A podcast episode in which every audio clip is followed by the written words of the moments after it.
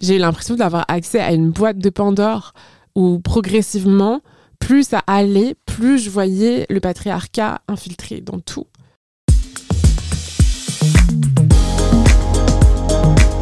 Salut chère auditorice, je suis Chanel Mentier, tu écoutes Balance ta pépite, ton podcast sur la place des femmes dans notre société. Aujourd'hui, je partage mon micro avec l'activiste Elvire Duvel-Charles. Bonne écoute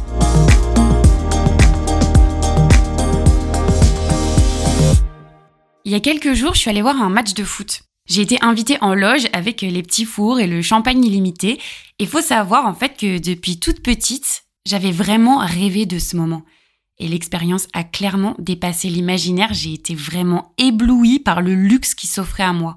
En fait, pour vous décrire un petit peu, les loges, ça ressemble à une espèce de mall américain sur quatre étages. Et nous, on avait rendez-vous tout en haut.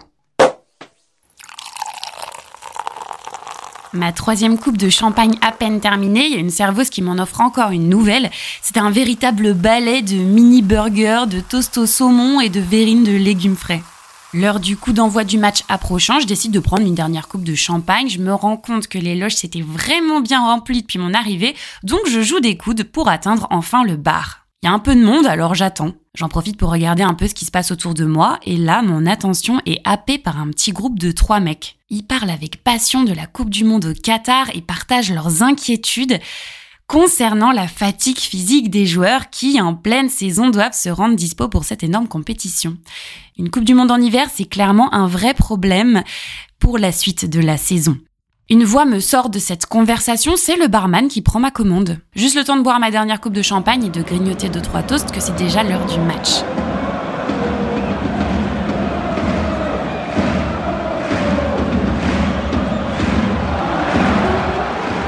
il est aussi festif que le champagne dans ma coupe. Notre équipe marque 7 buts. Ajouté aux deux des adversaires, on est quasiment à un but toutes les 10 minutes. C'est absolument fou. L'enivrement de ce spectacle fabuleux laisse alors place à un doux moment de contemplation. Puis mon cerveau reprend le dessus. Je remarque qu'il n'y a quasiment pas de femmes autour de moi. Et que les seules que je vois, c'est des hôtesses qui sont déguisées en femmes pour reprendre la formule de Lorraine Bastide dans son essai futur. Elles sont perchées sur leurs talons en jupe alors qu'il fait très froid et tout ça pour tenir des portes. Ici, on supporte le Qatar et tout le monde semble se foutre totalement de la planète qui va mal. Pour faire court, on est à des années-lumière des questions d'écologie ou de sexisme. Alors je pense qu'à ce moment précis de mon introduction, vous devez sûrement vous dire que j'exagère à remettre sur la table mes questions de bobo de gauche. Peut-être.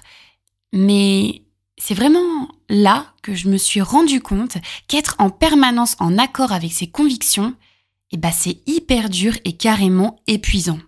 Parce qu'à la fois, si j'étais pas venue ce soir-là, eh ben je me serais privée d'une expérience unique et franchement, j'aurais été hyper triste.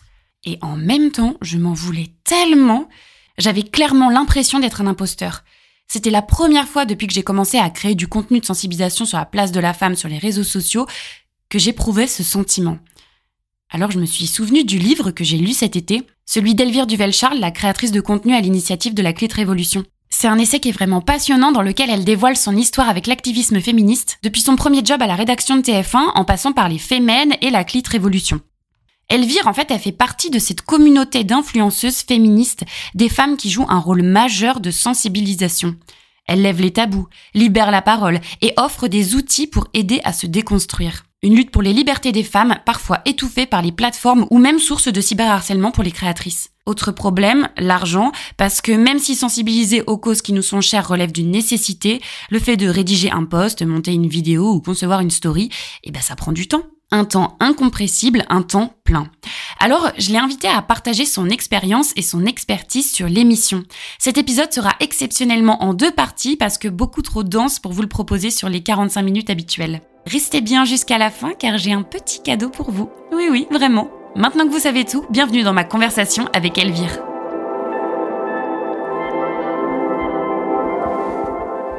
Bonjour Elvire. Bonjour. Déjà, je suis vraiment ravie de te recevoir sur euh, le podcast. J'ai eu la chance de recevoir ton livre parce que j'étais sur Patreon, sur ton Patreon. Ah, merci euh, beaucoup. J'ai déjà ma petite dédicace euh, au début. Mais j'avais pas encore pris le temps de le lire. Je l'ai vraiment pris le temps parce que je voulais me poser pour le lire quand même. Et donc, je t'ai contacté entre-temps pour, pour participer au podcast donc suite à, à, ce livre parce que justement, ça m'avait éveillé plein de questions. Donc, je me suis dit, bah, allez, il y a un podcast posons-les à Elvire directement. Et la première question que j'aurais pour toi, c'est euh, pourquoi, qu'est-ce qui t'a fait te lancer dans vraiment l'activisme féministe? Euh, De d'autres activistes. C'est vraiment ça pour moi le, le déclic, c'est-à-dire qu'il n'y a pas eu de je sais, enfin, et j'ai l'impression que, en tout cas à l'époque, c'était beaucoup le cas des personnes qui rejoignaient Femen, c'est-à-dire qu'en fait, on était toutes dans des situations dans lesquelles on vivait euh, euh, le sexisme, euh, le patriarcat de manière plus ou moins lourde dans nos intimités, dans nos vies professionnelles, etc. Et moi, par exemple, à cette époque-là, j'étais chez TF1, j'étais clairement harcelée sexuellement par l'équipe des auteurs avec lesquels je travaillais. Et, et en fait mon travail là-bas, c'était j'étais assistante documentaliste, c'est-à-dire je regardais des images toute la journée pour euh, en extraire certaines qui pouvaient derrière utiliser pour leur sketch. C'est dans ce cadre-là, en fait, que je suis tombée sur des images de Femen. À l'époque, c'était une action contre DSK. C'était quand Femen n'était pas encore implanté en France. Et c'était, en fait, c'était une action euh, devant le domicile de DSK quand il habitait euh, place des Vosges. Et du coup, elle, euh, elle faisait une action où elles étaient habillées en soubrettes, euh, mais évidemment, c'est les soubrettes euh, sexy, entre guillemets, des, des films porno des années 70 où en fait personne ne s'habille comme ça. et leur slogan, c'était. Enfin, elle chantait Voulez-vous coucher avec moi de manière très moqueuse. Et le slogan, c'était La honte ne s'efface pas au lavage. Et je me C'était des Françaises pour le... Non, c'était des Ukrainiennes. C'était Ina, Sacha et la troisième, je ne sais pas quel est son prénom puisque je ne l'ai pas connu. Euh, mais c'était euh, Ina et Sacha euh, Shevchenko. Enfin, Ina Shevchenko et Sacha Shevchenko.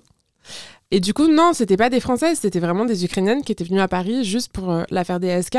Et en fait, ça faisait énormément de gens. Parce pour que, resituer, c'était du coup euh, juste après qu'il y ait eu cette histoire de, euh, avec la femme de pardon, parce que c'est vrai qu'il y avait 15 000 affaires DSK. C'était vraiment la première grosse affaire DSK euh, où il était accusé de viol par Nafissatou Diallo. et il avait été vu, menotté, etc. Et en fait, il, était rentré, il avait fini par rentrer à Paris. Et en fait, à cette époque-là, il faut se dire qu'en fait, c'était bah, bien avant MeToo. Et du coup, en fait, à cette époque-là, l'opinion publique, de manière générale était plutôt en faveur de DSK. Donc il y avait vraiment cette image de euh, euh, c'est un complot, c'est un coup monté, etc. Donc euh, tout le monde l'a défendu, surtout à gauche, au sein du Parti socialiste. Et du coup, le fait de voir ces femmes qui prenaient la défense de Nafisa Diallo, qui par ailleurs avait été traînée dans la boue de manière assez hardcore euh, par euh, euh, les médias traités de menteuse. On disait que c'était impossible qu'elle ait été violée parce qu'elle était moche, parce que pourquoi. Enfin, il y avait vraiment plein de choses. Je me souviens d'une émission de radio carrément qui avait dit Ah oui, mais de toute façon, elle pouvait pas rêver mieux, c'est un conte de fait pour elle, parce qu'au final, elle a pu avoir des dommages et intérêts et de toute façon, personne veut d'elle. Donc, enfin, vraiment un truc hardcore. Horrible, horrible. Horrible. Et du coup, tout ça pour dire que euh, cette image de femmes qui sont dans une confrontation directe avec ce type de mec et de figure, qui est quand même une figure très impressionnante, qu'on n'ose pas ébranler, etc. Le fait qu'elle aille direct cash chez lui et qu'elle se foute de sa gueule, j'avais trouvé ça génial. Enfin, je sais pas, il y a un truc qui m'avait marqué. C'était à la fois extrêmement drôle, à la fois extrêmement fort, extrêmement émouvant. Il y avait une vraie énergie, etc. Et du coup, enfin j'avais trouvé ça super mais si tu veux à l'époque euh, ces images que j'avais vues il y avait même pas le nom féminin. Il y avait marqué des féministes ukrainiennes euh, devant le domicile de DSK il y avait y avait vraiment pas d'informations sur elles mais c'est la première fois que je les ai vues.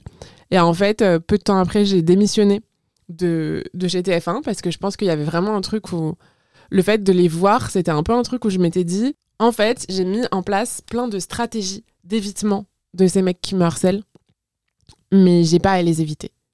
Hmm. C'est à eux de m'éviter. Et donc en fait, il y a eu un truc comme ça où je me suis dit, euh, ouais, je me suis dit, mais en fait, c'est pas à moi de m'adapter à eux. C'est à eux de s'adapter au fait que je suis là, j'existe. Et je m'habite comme je veux et je fais ce que je veux. Et du coup, pour moi, ça a vraiment été, euh, à mon avis, un truc hyper, euh, tu vois, parce que sur le coup, je l'ai pas conscientisé comme ça. J'ai pas vu les images en disant, ok, je me casse. Mais en fait, pour moi, c'est vraiment, ça a coïncidé en fait. Et du coup, un an plus tard, elles sont arrivées en France en 2012 je les ai vus, euh, j'ai vu un interview d'Ina, euh, euh, c'était à l'époque au Petit Journal. Et en fait, je les ai. Enfin, c'était vraiment, pour moi, c'était une évidence. Alors, je mesurais pas du tout l'impact que ça aurait dans ma vie.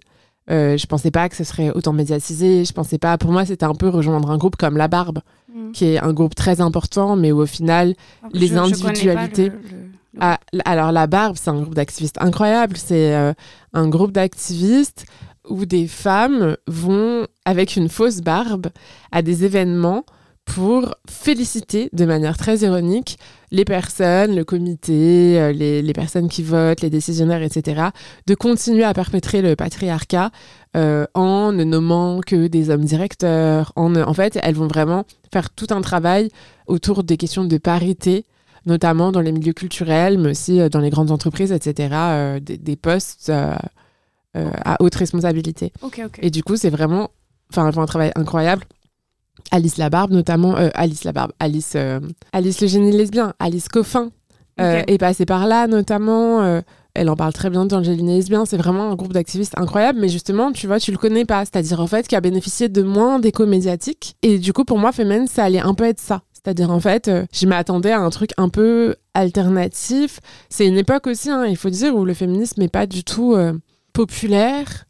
Donc, il y a en fait les féministes de terrain qui sont des assos qui aident les femmes au jour le jour, Genre planning familial, euh, tout ça. genre le planning familial, mais aussi, je pensais même euh, Solidarité Femmes, tu vois, en fait, euh, des associations dont on connaît même pas limite le nom, Mhm. mais qui sont des associations qui vont aider les femmes à trouver un refuge, à trouver euh, des avocates, etc. Et qui sont un peu les assos de l'ombre, tu Mhm. vois. Et dans les assos visibles, à l'époque, il y a Oser le féminisme. Et, et c'est à peu près tout. Tu vois, tu as les chiennes de garde. Mhm. Et, enfin, mais qui sont quand même des anciennes. Et c'était déjà la fin de Ni pute ni soumise, qui est moi, les premières féministes que j'ai connues en étant, en, en étant ado. euh, euh, parce que euh, elles ont été connues à l'époque de l'affaire Sohan, qui était une jeune femme qui avait été brûlée dans un local à poubelle de Vitry-sur-Seine, qui est juste à côté de chez moi. Et du coup, moi, ça m'avait beaucoup marqué, parce que j'avais à peu près son âge. Euh, on habitait juste à côté. Enfin, tu vois, il y avait un truc où je. Et où là, en effet, on avait entendu parler des féministes à la télé. Je pense que c'est les premières féministes que j'ai entendu parler euh, et, et que je comprenais aussi. Tu vois, parce qu'elles Mm. parlaient avec les, les mêmes mots que moi. Bah ouais, ouais, ouais, clairement. Tout ça pour dire, je me suis très éloignée, mais tout ça pour dire que, du coup, quand, euh, quand Femen est arrivé en France, je les ai tout de suite rejoints. C'est-à-dire, en fait, je me souviens avoir vu ça, c'était à l'époque où on regardait le zapping, donc j'ai vu ça. Après, j'ai été voir l'interview en entier euh, d'Ina, et j'ai du coup retrouvé le nom de ce groupe. Euh, j'ai vu que ça s'appelait Femen, j'ai tapé Femen sur Google. Je suis tombée sur leur page euh, Instagram, euh, enfin pas Instagram, ça n'existait même pas à l'époque, je pense, Facebook. Et j'ai tout de suite, j'ai vu qu'elles avaient un, message qui disait On cherche des Françaises pour rejoindre nos rangs. Et j'ai envoyé un message, il était 2h du matin. Ina m'a répondu 4 minutes plus tard. Elle m'a dit Viens demain, telle heure. Allée, Et j'y suis allée, j'étais fémène, quoi. Enfin, en fait, c'était aussi simple que ça. Il y avait vraiment pas de. Et tu vois, c'est marrant parce que à cette époque-là, alors j'ai toujours été sensibilisée aux questions politiques, mais plus aux questions d'inégalité euh, sociale, euh, raciste et en termes de, de classe sociale, d'inégalité de classe sociale, puisque j'ai beaucoup été baladée entre des milieux euh, différents, tu vois, euh, des, des milieux plutôt classe moyenne, voire bourgeoise, et ZEP, tu vois. Ouais. Donc j'ai un peu eu des amis de, des deux côtés, de etc. Donc en fait, c'est un truc sur le, enfin, auquel j'étais assez, euh, confrontée assez tôt. Mon père est noir, enfin était noir, et en fait, il y a- tout un truc comme ça où, où j'a- j'avais ça en tête, mais les questions de genre, pas trop. Et du coup, c'est drôle parce qu'au moment où je rejoins Femen, si tu veux, je n'ai pas vraiment d'opinion. Enfin, en fait, j'arrive et Ina Shevchenko, elle m'explique, elle me dit voilà, euh, donc nous, on est Femen, on est des féministes, on se bat topless, euh, on se bat contre trois piliers c'est l'industrie du sexe, euh, les euh, institutions religieuses et euh, les dictatures, nanani, nanana, voilà pourquoi. Et en fait, tu vois, c'est des questions que je m'étais jamais posées vraiment. En fait, t'avais un sentiment de. Il faut que tu. Il y, a- Oui. il y a un truc qui va pas, j'ai besoin de quelque chose, mais t'avais pas encore conscientisé et dit, bah en fait, c'est ça qui me dérange, ça qui me dérange, ça qui me dérange. Je me Ouais, pas forcément En compte. fait, ça a été un peu mon école de féminisme. Et tu vois, euh, c'est intéressant parce qu'en fait, euh, euh, au fur et à mesure, en, étant chez Femen, j'ai rencontré d'autres féministes qui m'ont dit, bah oui, mais nous, on pense plutôt comme ça. En fait, j'ai découvert qu'il y avait plusieurs féministes, mais pas qu'un seul. J'ai été confrontée à plein d'idées différentes, etc. Et en fait, mes convictions féministes de, 2012 sont pas les mêmes que celles de 2015, qui sont pas les mêmes que celles de 2020, qui sont pas les mêmes qu'aujourd'hui. Puis en même temps, la société pas aussi, les mêmes elle de- évolue. que celles dans 3-4 ans. Oui, la société, elle évolue et surtout, il y a eu vraiment, j'ai eu l'impression d'avoir accès à une boîte de Pandore où progressivement, plus ça allait, plus je voyais le patriarcat infiltré dans tout. Dans tout, que ça soit le design des objets, euh, que ça soit euh, comment est-ce qu'on fait pour enfermer les femmes, pour les rendre de plus en plus dépendantes des hommes, comment est-ce qu'on fait euh, pour, tu vois, tout, en fait. Ouais. Pourquoi est-ce que toutes les femmes de ménage sont quasiment racisées Enfin, tu vois, en fait, plein de choses comme. Enfin, progressivement, il y a plein de choses qui sont arrivées. Et du coup, à chaque fois, j'ai l'impression de ne pas en faire le tour tellement la question, elle est vaste. Je suis d'accord avec toi. Ça je m'a suis fait tombée dedans. Ça m'a fait un peu ce sentiment aussi. Même des fois, je me dis, ah là là, je, je regrette d'avoir commencé à me déconstruire tellement je me rends compte de, de la catastrophe. Et puis après, je me dis, non, mais euh, c'est bien. Mais des fois, tu sais, il y a ce sentiment de, ah putain, merde. Des fois, c'était bien quand je voyais pas que. L'ignorance, c'était pas mal. Ouais, l'ignorance, ouais, parfois, c'est c'est plutôt, euh, c'est plutôt bien.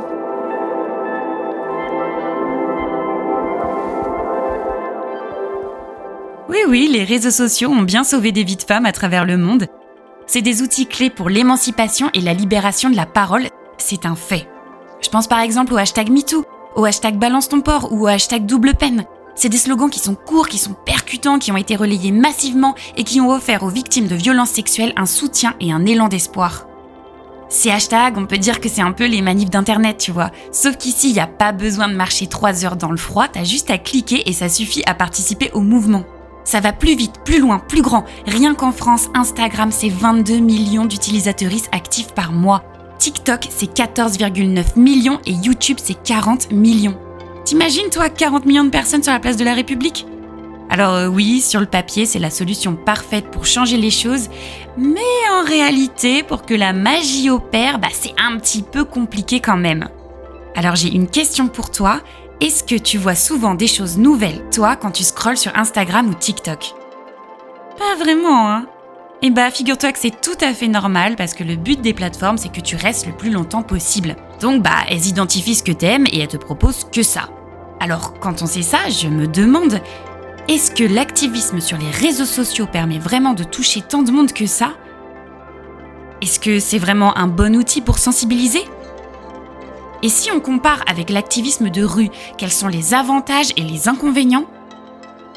Elvire, elle est passée de l'activisme de rue avec les Femmes à l'activisme des réseaux sociaux avec la Clit Révolution. Elle a donc une double expérience, une double expertise, de quoi nous éclairer sur ces questions. Il y a énormément de, de différences.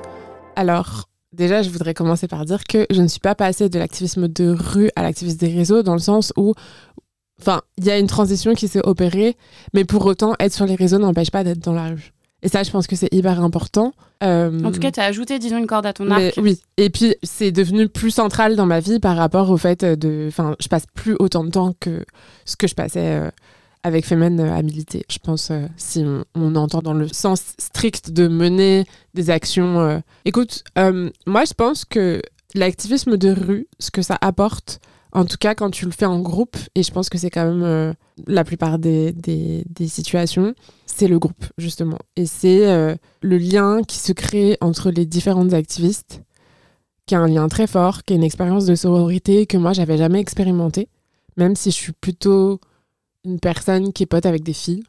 J'ai j'ai pas beaucoup d'hommes dans mon entourage, à part euh, mon entourage familial. Et c'est vrai que ça, c'était un- une expérience de soutien où je sais pas comment dire, mais il y a entre les activistes féminines et même entre les anciennes activistes féminines et entre les anciennes et les nouvelles activistes féminines, en fait, même quand tu connais pas une autre féminine, il y a un lien très fort euh, qui, qui est là, en fait. Et qui est lié au fait qu'on partage certes des convictions, mais on partage aussi euh, un certain courage, on partage aussi souvent des peurs. On est confronté au même type de violence. Donc, en fait, il y a, il y a une compréhension mutuelle qui est très forte et que je pense que je n'ai jamais expérimenté dans un autre contexte euh, de travail en groupe. Mm. C'est vraiment parce que c'est une prise de risque commune. Aussi bien au niveau de ta vie personnelle qu'au niveau de physique, tu vois, où, où les menaces, elles sont aussi physiques, euh, les coups, ils sont physiques, etc. Et du coup, il y, a un- il y a un sentiment de... Enfin, moi, je sais que je l'ai encore, tu vois, ce truc-là de quand je vois une activiste féminine, avoir un sentiment de vouloir la protéger. Tu vois, quand je vois qu'elle est dans une action ou que, tu vois, j'ai envie de lui dire attention, mets-toi plus comme si, attention, euh, couvre ton, visage, attention, il y a quelqu'un qui vient de taper. Enfin, il y, y, a vraiment ce truc-là qui est très fort et que tu ressens pas quand tu milites sur les réseaux sociaux parce que bien qu'on ait quand même des groupes, c'est-à-dire en fait entre créatrices de comptes, euh, souvent il y a quand même des affinités qui se font, donc en fait on, on, on, finit quand même par parler, par se soutenir mutuellement, etc. Mais essentiellement d'ailleurs à travers des écrans, des inbox, et c'est pas la même chose, enfin ça n'a rien à voir, même quand on se voit en physique, etc. Ça n'a rien à voir avec, euh, euh, je sais pas, le partager une garde à vue avec quelqu'un. Bah sûr que quand tu postes, même si que ce soit un réseau ou un poste qui peut être euh, puissant, ouais. aussi puissant qu'un mouvement dans la rue, bah c'est quand même toi toute seule qui ouais. lance, qui appuie sur envoyer. C'est toi et l'image que tu vas renvoyer. Mmh. T'es très seule. T'es seule, ouais. Et il y a aussi ce truc-là de quand t'es dans un groupe d'activistes, tu fais communauté avec ton groupe, avec les autres activistes même si il va y avoir des personnes, tu vois, qui soutiennent, il va y avoir des soutiens de Femen ou de groupe duquel tu fais partie, mais c'est pas la même chose que euh, sur les réseaux sociaux où il y a presque une notion de fan. On parle d'abonnés, ouais. que je trouve assez euh, amoindri. Enfin, tu vois, genre, il y a un truc un peu. Bah, leader et des gens qui suivent derrière. Ouais. Quoi. Et je trouve qu'il y a un peu, enfin, li ouais, littéralement en anglais c'est followers comme les suiveurs. Et je trouve que c'est des rien que ces termes-là, je les trouve, enfin, je trouve que ça, ça diminue beaucoup en fait euh, les personnes qui sont membres de cette communauté. Tu vois, où tu vois là, tu me dis t'es Patreon, enfin, mm. tu me suis sur Patreon, euh, mais tu vois en fait euh, tes projets en tant que tel, t'es une individualité en tant que tel, et tu fais des projets genre trop cool, et en fait potentiellement je te suivrai aussi sur Patreon, tu vois. Et en fait, je pense qu'il y a vraiment ce, ce truc-là qui est un peu bizarre parce que il y a une forme de verticalité qui s'opère avec laquelle moi je suis pas forcément complètement à l'aise, qui est hyper pratique dans, certains, dans certaines situations. Par exemple, quand il s'agit de mettre en place une action ou de bah justement quand en fait quand on est dans des situations dans lesquelles il faut prendre le lead.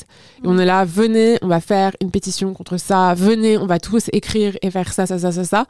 Là c'est hyper euh, pratique parce que du coup il y a plus le problème de prise de décision qui oui. est, il faut un dire un truc truc hyper chiant truc dans n'importe quel groupe. La, le, le, processus de, de, prise de décision peut être hyper fastidieux et peut même parfois t'empêcher d'agir rapidement euh, parce qu'il y a 15 000 conversations.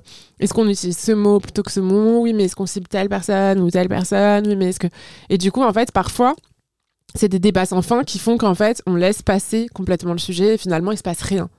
Donc, ça t'enlève de ce poids-là de devoir euh, faire des compromis et en même temps parfois, il y a un peu une forme de responsabilité que certaines personnes laissent reposer sur toi, ou du coup, comme toi, t'es la personne qui crée des contenus et les autres, c'est les abonnés, en fait, c'est à toi de faire les choses. Par exemple, parfois, moi, je reçois des messages de personnes qui me disent euh, Est-ce que tu pourrais faire un post sur ça non, non, non, non. Et je trouve ça trop bizarre. Je suis là, mais en fait, si t'as trouvé un sujet intéressant, pourquoi tu le fais pas? Et tu m'envoies ton post en disant J'ai fait ça. Est-ce que tu. Enfin genre j'ai fait ça, est-ce que tu as envie de le partager? Mais tu vois, je trouve qu'il y a un truc bizarre un peu ouais. de dire est-ce que tu peux ça aller creuser telle piste ouais. c'est étrange. Tu vois, c'est bizarre. Ou est-ce que tu voudrais pas lancer une action sur ça, ça, ça, ça, ça? Et je suis là, mais lance ton action enfin Et c'est pour ça qu'on a fait le manuel d'activisme avec Sarah. Je pense que c'était un peu pour réconcilier ces deux choses. Euh, parce qu'on avait l'impression que du coup, reposer sur nous euh, les attentes qu'on mette en place plein d'actions ça te donne l'impression de l'extérieur que les personnes qui ont des, comptes comme ça, des comptes qui sont très suivis, ont du coup énormément de pouvoir. Ce qui est vrai, mais ce qu'on oublie, c'est que c'est que une personne généralement derrière le compte. Tu vois, ou deux. Mais y a pas, t'as pas la force du groupe, donc en fait, tu peux pas tout faire, c'est impossible, tu peux pas tout gérer. Tu peux pas gérer, euh, écrire euh, une, euh, une enquête pour Censored et en même temps euh, faire euh, tel podcast et en même temps lancer un ciné-club et faire des posts qui vont parler de ça et lancer une manif contre ça et une pétition contre ça, c'est impossible. En fait, c'est ingérable et répondre aux messages privés, enfin en fait, c'est ingérable. Et du coup, c'est pour ça qu'avec euh, Sarah, Sarah Constantin, qui est une très bonne amie à moi et qui était la, la ma binôme sur Kit Révolution pendant pendant longtemps et qui maintenant est partie euh, vers une vie de décroissance sans réseaux sociaux. Mais en fait, c'est pour ça qu'on avait écrit le manuel d'activisme euh, féministe Clit Révolution. C'est parce qu'en fait, on se rendait compte qu'on avait de plus en plus de demandes de personnes qui, après avoir visionné la série documentaire qu'on a réalisée, euh, Clit Révolution, qui est sur euh, YouTube ou France TV slash, C'est très intéressant d'ailleurs, je conseille. Ouais, c'est pour ça que l'ai- je l'ai glissé en disant c'était sur YouTube, c'est gratuit, vous pouvez aller le voir. Après avoir euh, euh, vu ce- ce- cette série-là, on a beaucoup de personnes qui nous disaient j'aimerais faire quelque chose, euh, je suis dans telle situation, j'aimerais agir, comment est-ce que je peux agir?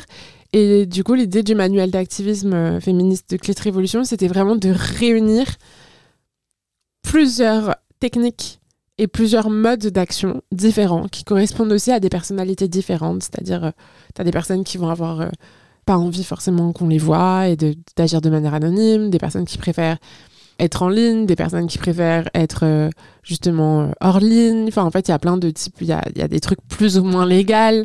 Et donc, l'idée, c'était vraiment de, de rassembler un petit échantillon de modes d'action en allant voir des activistes féministes qui les avaient bien rodés et qui nous expliquaient du coup les choses à savoir, mais de manière très pratique. C'est-à-dire, par exemple, tu veux lancer l'occupation d'un bâtiment, à quoi tu dois penser, par où tu commences et comment tu t'y prends? Moi, je savais pas. hein. J'ai appris des choses en faisant ce, ce manuel. C'est pas ce qu'on apprend à l'école, c'est sûr. C'est pas ce qu'on apprend à l'école non plus, mais je sais qu'il est dans pas mal de CDI. Donc maintenant, certaines personnes peuvent l'apprendre à l'école Ah. si, elles, si elles fouillent un peu dans leur CDI.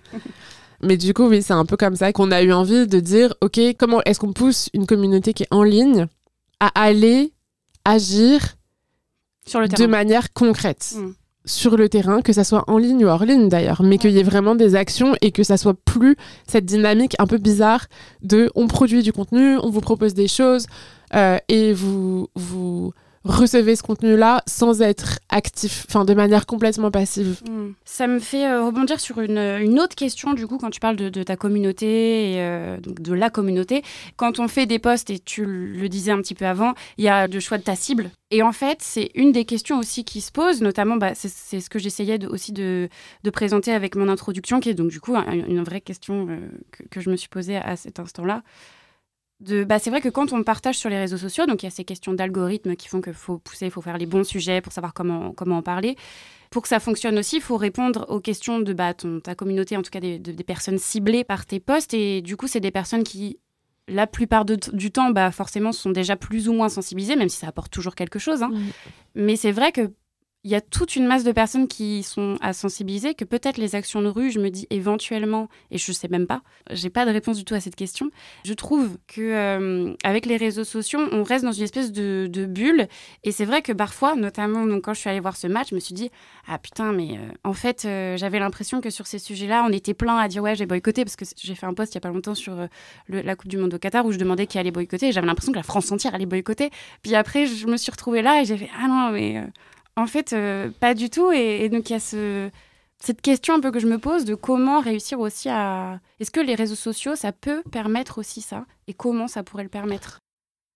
Pour moi, en fait, il y a plusieurs choses. On peut pas tout faire. C'est-à-dire, par exemple, Clit Révolution, les contenus que je vais publier, ils vont cibler un certain type de personnes, qui sont, en l'occurrence pour moi, soit des féministes aguerris, soit des personnes qui s'intéressent au féminisme mais qui sont pas encore sûres de leur position.